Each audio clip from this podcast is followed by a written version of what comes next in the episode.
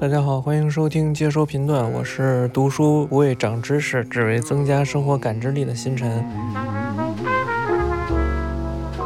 Who cares? For 在看《黑猫侦探》第三本《红色灵魂》这本的时候，我突然想起上高中的时候的事儿，就是上高中的时候学美术嘛，然后在画室里边，那会儿我们都用水粉水粉笔画画，然后就有一个同学用的是那个油画颜料，跟我们不一样，用的是油画，我们都是用水粉颜料，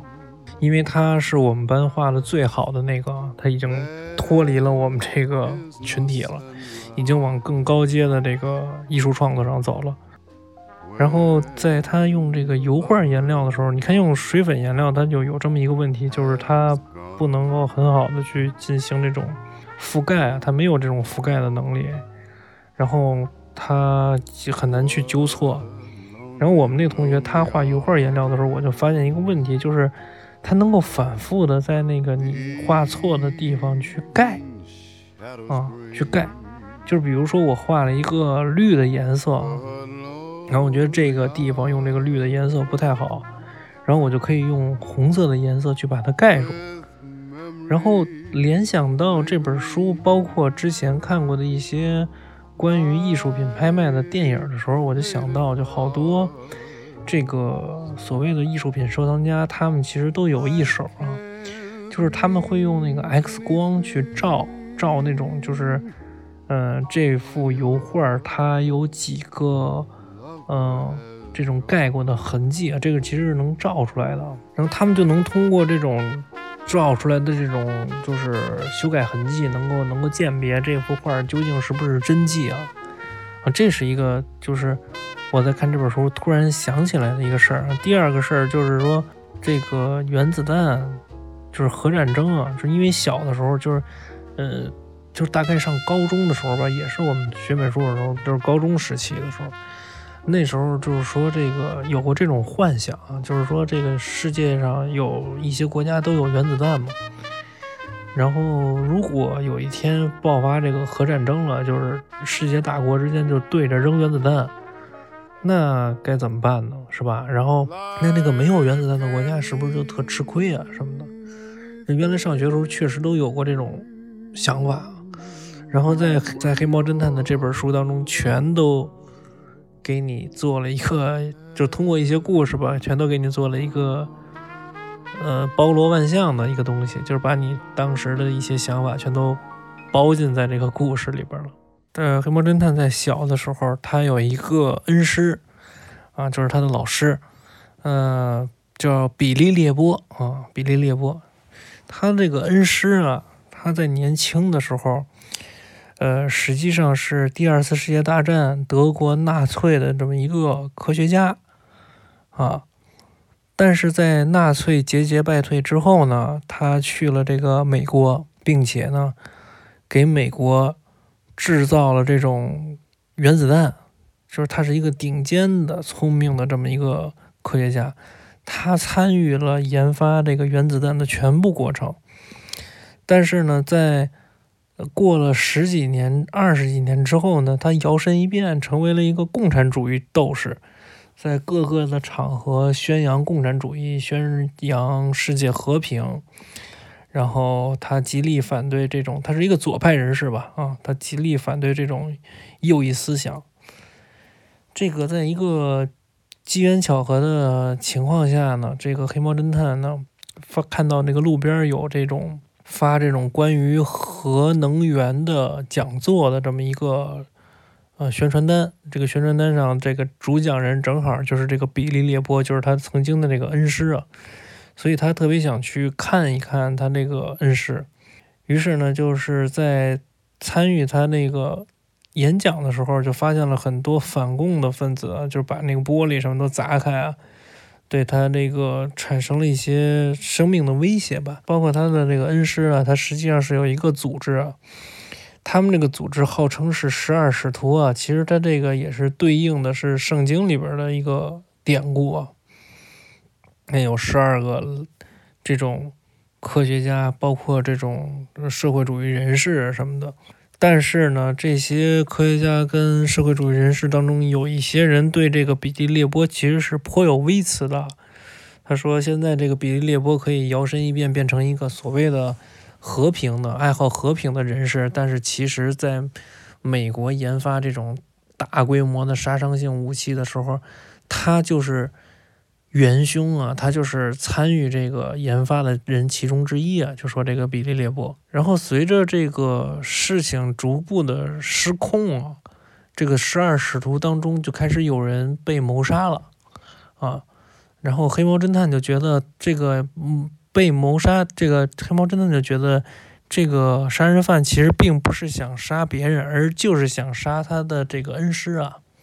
随着他跟踪他这个恩师，发现确实是如此，有人在他的汽车出入口这块动了手脚，安装了一个起爆器，随时等着他那恩师开着车出那个地下停车场的时候，就摁下那个起爆器，直接把这个地下停车场炸成废墟啊。他在调查这个人究竟是谁，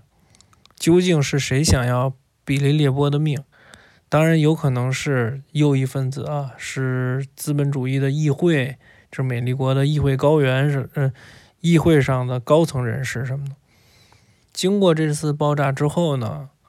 呃，比利列波打算跟黑猫侦探袒露一些心声啊，他把自己的曾经的事情都告诉了他，比如他曾经是。纳粹的一份子，比如他为了保护世界的和平，他觉得能唯一能够保护世界和平的方法，就是在两个超级大国之间做平衡。而美国已经有了原子弹，但是苏联还没有，所以他要把原子弹的化学方程式跟这种制造方法用秘密的方式传递给苏联。那怎么给传递给苏联呢？啊，于是他跟这种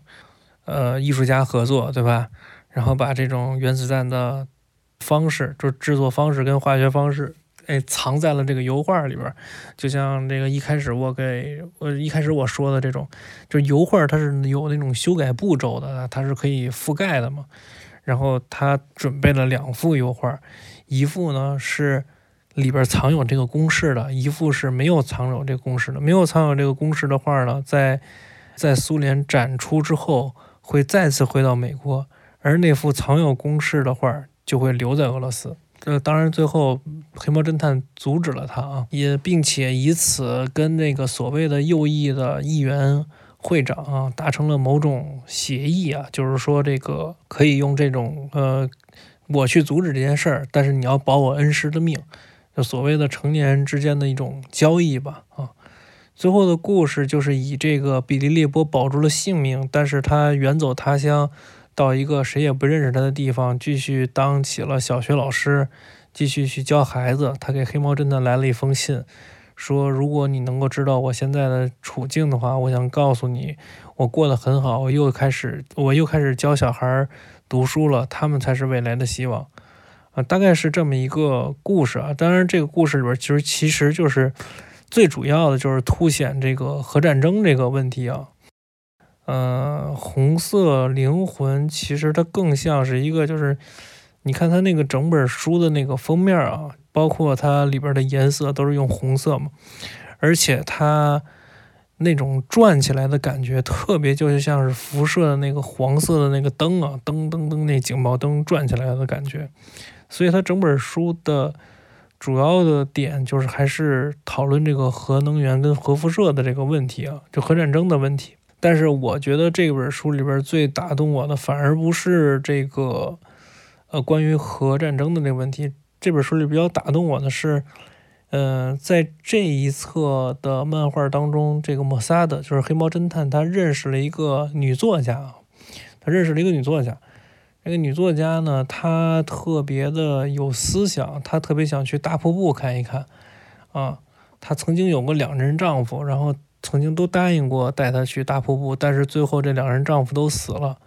黑猫侦探也答应她带她去大瀑布，但是在他们相约好去看大瀑布的那一天，他被 FBI 叫去了警察局去问话，FBI 软禁了黑猫侦探两个月，所以他又一次的错过了一场美丽的爱情吧。而且这本书里边，他用了很多这种呃场景音吧，就是那种呃，你能够看到那个呃书的分镜上是有歌词在显示的啊。那个歌词是这样写的：那古老的魔法是一张你织的网，让我沉醉其中。冰凉的手指在我背脊上轻触。当你我的目光相遇，古老的魔法即将被唤醒。我中了这古老的黑魔法，人们管它叫爱情。呃，就是。我感觉就你好像就是，虽然你看这个漫画，它是一个图像的，它是一个分镜，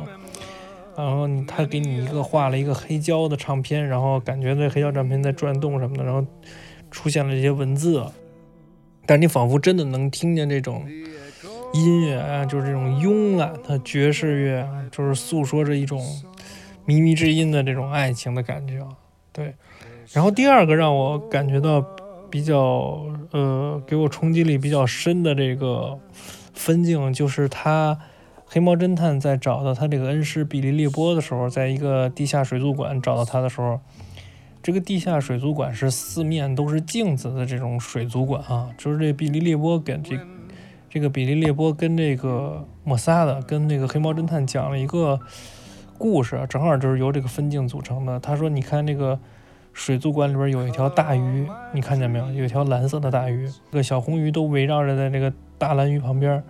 你知道为什么吗？因为这个蓝鱼马上就要死了。这个蓝鱼活着的时候是非常厉害的捕食者，它主要就是以身边的小鱼为食，就是它平时活着的时候，这大鱼就是吃小鱼的。但是当这个大鱼死了的时候呢，它就会自己游到这些小鱼中间，是吧？任由他们将自己分食，然后他说：“这个，这大约就是他祈求小鱼原谅的方式。”啊，大自然是多么睿智，一个生命消失了，但是都为了别的生命的延续。所以，就这个是让我觉得比较有冲击力的这种画面啊，就尤其是他在漫画里边的表现，还是还是挺让人就觉得配上他这个文字啊，就是感觉到。能够感觉到他说的意思啊，他在对他曾经做过的事儿，用一种方式去进行忏悔，或者说他在寻找一种给自己寻找一种合理性吧，就他对他曾经做的事情。然后他又在就是这个就是在水族馆的时候，他说到说这个他觉得想要维护这种脆弱的世界和平，唯一的方式就是。维持两个超级大国之间的力量平衡。那当然，当然了，他在这里边说的两个超级大国就是美国跟苏联嘛，啊，美国跟前苏联现在应该是。然后就是刚才我说的那个这个画画，就是说那个藏秘密，就是在那画布里藏秘密那个，就是在这个在这篇故事当中啊，就是他们藏的那幅画就叫《红色的灵魂》。就是一个整个画布都是一个红色，由红色跟黄色组成的这么一个画布，很像那种的辐射的那种，就是警。如果你再画一个圆的话，可能就是一个辐射的警告灯的那么一个东西。黑猫侦探讲到第三册了，然后这个故事啊，跟我觉得值得给大家点出来的这种分镜啊，也都跟大家分享完了。总的来说，黑猫侦探它的故事其实是。呃，一章比一章更精彩，然后一册比一册的故事更吸引人。但是它的画工啊，就是它的整体的画面表现力，其实我觉得从第一章第一册开始就已经在这个水平线上了。而且后面的都是根据它的故事情节，根据它的呃故事发展需要来配色，来让它整体的色调进行变化了。其实我觉得真的。这也就是为什么它能够在，呃，所谓的艺术馆里边展出啊，它作为一个漫画，作为一个图像小说，它能够在艺术馆里边作为艺术展出的原因，它这个作品确实不能够再以简单的漫画跟图像小说来定义它了，它确实是一个艺术品的存在吧？啊，就是我个人认为。然后今天的分享就到这儿，嗯，感谢您的收听，我是读书不为长知识，只为增强生活感知力的星辰，谢谢，下期节目再见。